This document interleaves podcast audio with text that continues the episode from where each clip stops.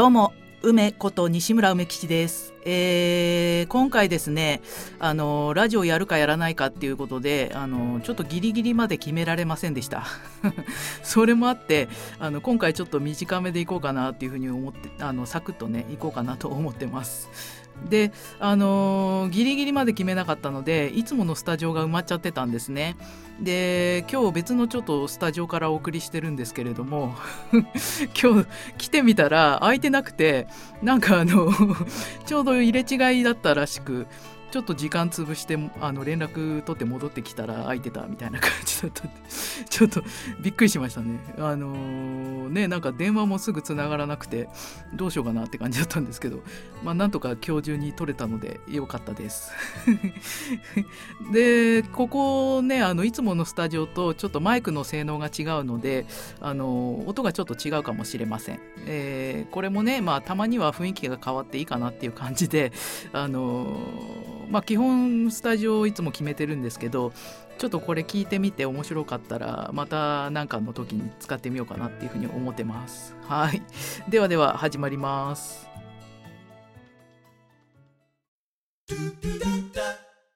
梅のラジオで引用遊び。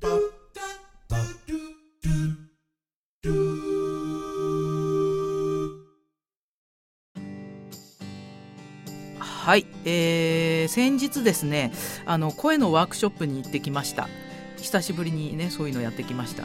で普通に声出しとかもやったんですけれどもあのそのワークショップではあの声のフィードバックっていうのをやるんですね。で私の声の印象とか感じたあの声を聞いて感じたことを他のみんなが伝えてくれるっていう感じのあのフィードバックなんですけれどもこれってねすっごいありがたくてあの客観的な意見が聞けるっていうことですごく良かったです。で私の声の印象のうちの一つなんですけれどもあの熱帯雨林のようっていう 熱帯雨林のようだったっていうでなんか熱帯雨林っていろんな植物が生えてるらしいんですけどそういうなんかたくさんの面白さがあるようなあの湿度があって深い声だそうです。なんかねなんか前あの同じワークショップ受けたことあるんですけどその時はあの屋久島のようっていうふうに言われたんですね。神々の島みたいな感じで言われました。まあなんかそれと通ずるものがありますね。であとあの声のリーディングっていうのもしてもらいました。えっとそれはあのどんな声でどうするといいか伝えてくれるみたいなリーディングなんですけどもあの私の場合あの低さよりも面白さとかあのユーモアとかユニークさなんかを出していく方があの楽で自然かもしれないっていうふうに言ってましたね。でこれあの確かにずっと編集とかね何やらやっててあの自分の声を何度も何度も聞いてました。で腹筋とかね体力とか基礎ができてないっていうのもあるんですけれども あの少しずつなんか声が高くなってきてるような気がするんですね。なのでまあ低さよりも面白さが目立ってきてるっていうのは自分でも感じてたのですごく納得でした。で確かにそっちの方が自然で楽なんですね。あのーていうのかな普段から低い声ではあるんだけどそれを使うっていうよりはあのちょっとなんかユーモアっていうかあの面白さみたいのがあるのは前々から分かってたのでそっちの方が自然に出ますね。あの芝居とかやってても結構自然に出ます。なのであのそっちの方が自然で楽ですね。であとあの深さっていうのもあるらしいんですね。で低い声と深さって深さをあの低い声でも面白さの方でも深さはあるらしいのであの両方使えるとさらにいいかもしれないですね。あの声のねあの低いのと面白いのと両方使い分けできれば最強かもしれません なんかねあのーなんだろうな低い声の方が多分あのーちょっとなんていうのかなちょっと意識しないと今出せないような感じになってるような気がしますね。あの普段喋ってる声は低いんですけどちょっと芝居とかやる分にはなんかふって上がっちゃう感じになってるような気がします。うん、なのでもうあのどっちも使えるようになれればいいかなっていうふうに思いますね。であの編集で何度も何度も自分の声聞いてますあのもう何十回何百回とか聞いてるんですねそうするとあの最初は他人の声のように感じてたんですけれどもあの自分の声だっていう風に感じられるようになるんですね。でさらに何回も何回も聞いてるとあの何て言うのかなその後ですねその自分の声だっていう風に感じられるようになったんですけどもその後またあの他人の声のように感じられるようになるんですね。なんていうかあの客観的に聞けるようになってくるみたいな感じですかね。この声は誰の声なんだろうみたいな感じで聞こえるようになりますね。そうするとあのいいところとか気になるところとかあの客観的に具体的に分かるようになります。で最近気づいたんですけれどもあの私ですねあの呼吸にすごい癖があったんですね。あの何て言うのかな声を出す時に全部飛ばさないで残しながら調整してるっていう感じです。あの胸の方に置きながら出してるみたいなね感じであの声の大きさとかボリューム調整する時なんかにそうやってボリューム調節してましたねそれがすごいあの耳で聞いてて分かりましたでだからか分かんないですけどなんとなくもやっとした声なんですね ただでさえね鼻声でこもってんのにあの胸に置きながら出してるっていうことであのスパーンとしたキレがないんですねあの声を思いっきり出すっていうことにちょっとビビってんのかもしれないんですけれども知れないんですけれども あのこれってねちょっと早急になんとかしたい感じですね。であの先日あのカラーボイスチューニングっていうワークショップやっと始めたんですけれどもあのワークの中でね呼吸に声を乗せていくっていうのをやるんですけれどもあのそれって結構この呼吸と声の癖の改善に役立ちそうな気がするので、まあ、一石二鳥っていうことでどんどんやっていきたいと思ってます。あとですねあのちょっと話変わるんですけども先日あの銀河鉄道の夜の朗読を久しぶりに撮りましたもう8ヶ月ぶりですね撮りました であのちょっと声をね意識しすぎてちょっと硬かったかもしれないですねあのー、声がもうできてればリラックスして伝えられるんですけれどもあの基礎ができてないのでより意識が必要っていうことであのリラックスできなくてね悪循環になってますね。もう完全なる悪循環ですね。である程度ねあのもうあのこの声だからこのぐらいっていう出来はある程度覚悟してなるべくリラックスしながらやるっていうのが多分一番いいのかもしれません。あので朗読の方もねなんかちょっと変な癖がついてるような気がするので取っ払ってニュートラルにできるようにあのならなきゃなというふうには思います。あとあの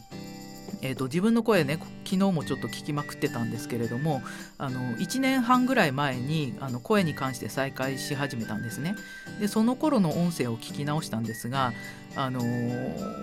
何、て言うのかな今よりさらにエネルギーのない頃で 全くエネルギーのない頃だったんですね。でイメージ瞑想のあの音声みたいのを撮ったりしてたんですけれどもあの今聞いてみるとねあのすごい何て言うのかなすごいこういうの向いてるなっていうふうに思いました。自分で言うのもなんですけど思いましたね。えっ、ー、と何て言うのかな。癒し系の音声みたいな。あのー、まあエネルギーがないっていうことですごい呼吸が多くてちょっとハスキーな感じだったんですけれどもあのー、力が入らないからね。柔らかくって力入ってないからすごい聞きやすかったです。なんかねあのー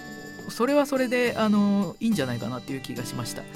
今はねちょっとはっきりした声を目指してるんですけれどもあのこういうねあの柔らかい声も使い分けできるといいなっていうふうに思いました。で自分の持ってるものを生かすっていうことはやっぱり忘れないようにしないとあの何て言うのかな足りないものを付け足そうとするよりもやっぱあるものを生かした方が早いんですね。早いし確実なのでそっちをあの意識しながらより良い方にっていうことで目指していこうと思います。で、えーと、この間あの久しぶりに芝居関係の飲み会に参加してきました。もうねすっごい楽しかったです。で10年ぶりぐらいに再会した人っていうのがいてでね私あのかなり太っちゃってるんですね。でもうあのなんかね会えないって感じなんですけどなんかねそういうのどうでもよくて懐かしさの方が勝ちました。でそういうふうに思えるようになったっていうのはまああのねあの双極の状態が回復してきたからかもしれないですね。まあかといってあの痩せなくていいのかって言ったら痩せた方がいいだろうって感じで やっぱり痩せなきゃなっていうふうに思いました。であのその人とねあの近況とかいろいろ話してあの当時思い出したりとか振り返ったりとかしてねあのやっぱりあの頃があって今があるっていうのがすごいはっきり感じられました。まあ、かといってあの頃には戻れないし失ったものっていうのもたくさんあったし大きかったですね。ですので、あのー、近々そのネガティブが反動で襲ってくるかもしれないですけれども あのなんかねでもねその場はあの完結してるっていうかもう戻れないっていうのがすごい腑に落ちたっていうかなんかニュートラルに受け止められましたね。でもうどんどん時は過ぎていて止まることも戻ることもないんですよね。あのー、あの頃は素晴らしかったんだけど今はくすぶってるみたいなねそんな気がしてしまうんですけれども、あのー、今は今でしかなくってこれしかないわけだからあの今を充実させるしかないんですよね。まあ、あのこれからの人生で今が一番若いんです。今一瞬一瞬年取ってんですね。今が一番若いです。どんどん自分を楽しませていい日々を送っていきたいですね。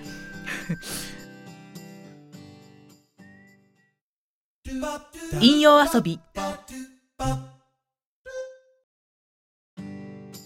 であのー、最近ですね実現ノートっていうのを始めてみましたえー、これはですね、あのー、シンデレラノートっていうのとかあとビジョンマップとかっていうのがいろいろあるんですけどもそういうのに通ずる感じのノート法で自分が何をやりたいのかどうしたいのかあの写真とか文字とかで飾りながら書いていきます。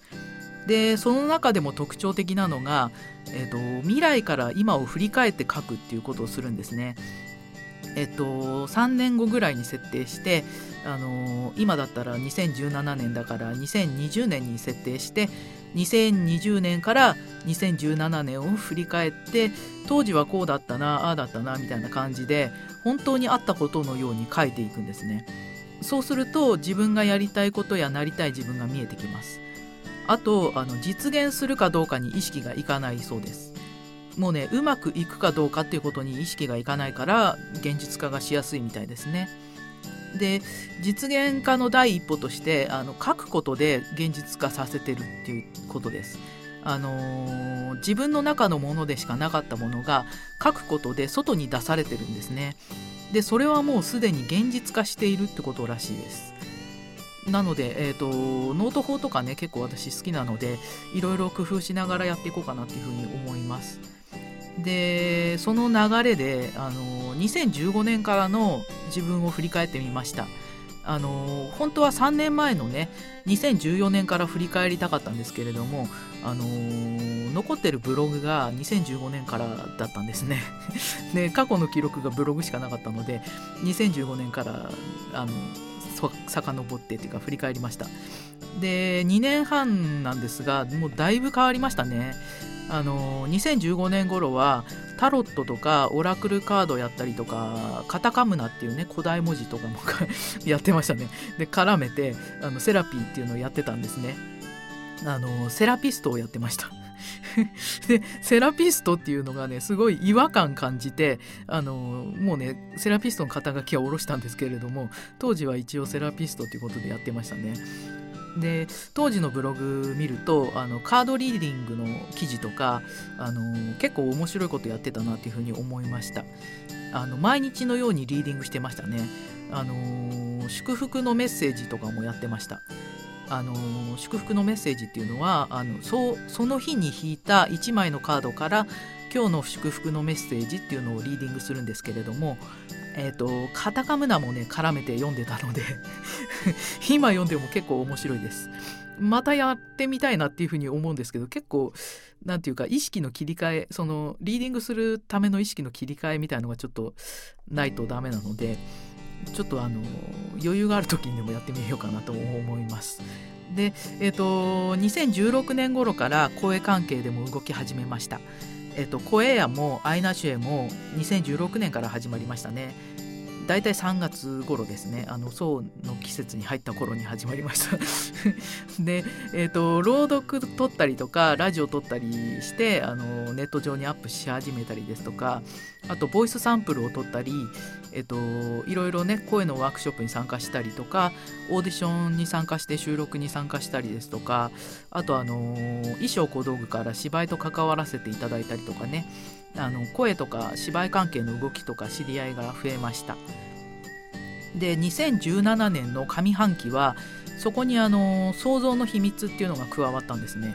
あの 想像の秘密っていうのはあの一瞬一瞬を心地よく気分よく快適に過ごすこと。あとやりたくないことをやめることっていうあと思ってることが現実化してるだけなどの想像の秘密なんですけれども、えーと、自分のチューニングっていう感じの流れでしたね。あの上半期そんな感じでしたね。でまんまなんですけどカラーボイスチューニングっていうのも始めたんですが、あのー、自分のやりたいことやありたい姿を明確にしてその流れに乗るというかあのー、自分と向き合ってズレを修正したりするっていうあのチューニング？なんかどう進むかの下準備みたいな感じかもしれないですね。でここで、あの、整理がついてすっきりできると今後の展開が分かりやすくなるかもしれないです。えーと、上半期終わって下半期からどうなるのかっていう本当のとこはまだ分かんないんですけどあの2020年からね 振り返って実現ノートに書いてみようかなっていうふうに思います。でね、えーと、ちょっとこれなんだろうな、ね、何年に何があったとかってやるとちょっと面倒なのであの今までこういうことがあったなみたいなのをなんかサクサク出していくのがいいんじゃないかなっていうふうに思いました。で2020年に私は一体何をやってるんだろうっていうまずはそこからですね。でただ、あの、未来に思いを馳せるんではなくて未来から今を振り返るっていう感じです。えーと、今が2020年だと思って3年前を振り返るっていう。あの3年前の2017年の私は実現ノートのやり方を知ってそれを取り入れ始めました。みたいな。そこから始める感じですかね。でまあやってることとしては、えーと、朗読やラジオを撮ってアップしてるとかあとカラーボイスチューニング始めましたあと想像の秘密を実践し始めてますえっ、と、花坂プロジェクトっていう芝居チームと関わってますね、今。あと、この間あ、の、民話 CD に参加しました。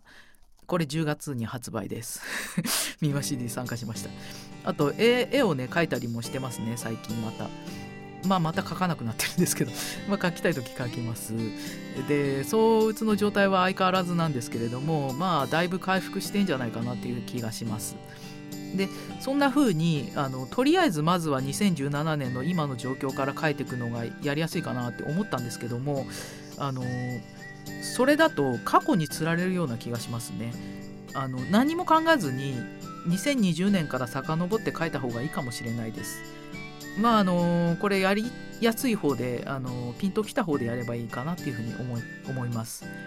あとあの実現ノートっていうのはあのよくあるねあのなんだろうビジョンマップとかもそうなんだけど叶えるために書くっていうものとはちょっと違うらしいんですね。ですでにある未来の地点からの現状報告だそうです。なので、えっと、自分の内側をクリアにしていくために使うとか自分の本音をあぶり出してあげるあとあのちゃんと夢を見させてあげるとか吐き出させてあげるっていうのとかあと,、えーと、自分の望むの望むものは何かというあの意識をそちらへ向けるためのトレーニングにしたりとかあとノートに書くことで今心地よいエネルギーを発することができるからとかそういうことらしいです。あの叶えるっていう方向に意識が向かないので逆に実現化しやすいのかもしれないです。もうねっていうかあのもう実現してる前提で書くっていうことなのであの実現した3年間今までの3年間を振り返って書いてるっていうことです。でこれをやってると過去に縛られなくなるそうです。あの過去こうだったからまたこうなるに違いないとかそういうねあの後ろ向きな考えになりようがないってことです。あの新しいところから今までを振り返ってるわけですからあのああの頃はこんなことあったなみたいなでも今はこうだみたいな感じで意識が逆転しますよね。これってあのすごく意識が軽くなる気がします。制限が外れる気がしますね。あのそこにやりたいことが書いてあれば純粋に自分がやりたいことが見えるような気がします。で道に迷うこともなくなりそうですね。あのどんどん自分の思ってることややりたいことを調べていこうかなというふうに思います。はいということで、えー、次は「梅の心のままに」のコーナーです。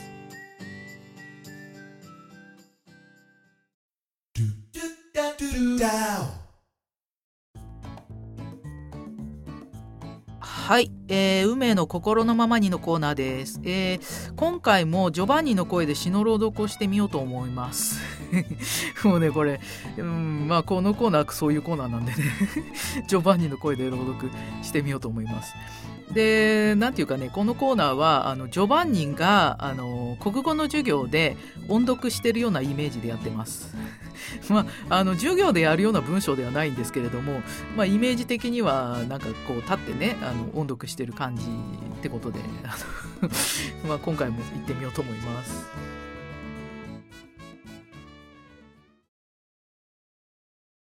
そうとか打つとか極性障害の波そう打つ混合ニュートラルそれはいわゆる普通の人より極端で激しく翻弄される。そうの私、うつの私、混合の私、ニュートラルの私。それぞれの私は私だけど私じゃない。国際式のきらめく無重力の世界から白黒の荒い粒子の重苦しい世界に変わる。それらが混ざって同時に存在している。ニュートラルはわからない。面白いと感じたら観察も楽しい。ただそこに起こる現象を観察している。人の脳はこんな風に乱れるものなのか。それはそれで安定の変化の流れ。何がどうしてこうなったのか。そして今、どうなっているのか。わかるのは、感じられる部分だけ。そして、感じている自分自身も渦中にいて、何が本当かなんてわからない。浮かれた脳で浮かれた自分を観察している。沈んだ脳で沈んだ自分を観察している。そうとか打つとか変化する私は、それでもまともに機能している。そうが来れば打つが来る。それはとても自然な現象。ただ、波は高く激しくうねっている。波が収まるには自然に寄せて引くしかない。風が吹かなければ、そこが揺らがなければ、圧がかからなければ、蹴れば、蹴れば、蹴れば、いずれないでいく。そうとか打つとか、混合とかニュートラルとか、一つしかないように見えるこの世界で、たくさんのありえない世界を感じられるのは、私だけの特権。苦しみも悲しみも、怖さも悔しさも、寂しさも虚しさも、すべてを飲み込みながら、波は高く、うねっている。はいえーね なんかこれはもうあの常々自分が感じてることですね。あのそうとか打つとかいろいろぐちゃぐちゃなんですけれどもあの悲しんでばかりじゃなくて遊んじゃう楽しんじゃうっていうねなんかもうあの呆れてるぐらいがちょうどいいです。ああ、はいはい、私ってそうだよね、みたいな。まあ、そのぐらいがちょうどいいですね。ということで、えー、なんかね、だらだら、なんか、なんか声おかしいですね。まあいいや。ということで、えー、梅の心のままにのコーナーでした。引用遊び。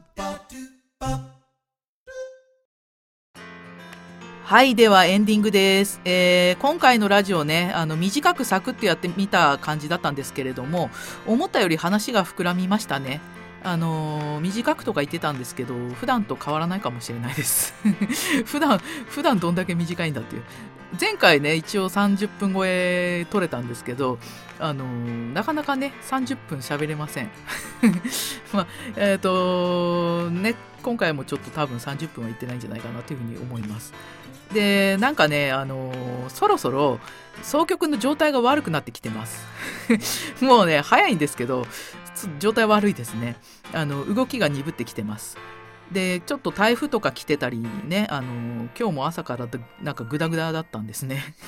で雨と風と気圧に弱いんです。なのでもう台風は最悪ですね。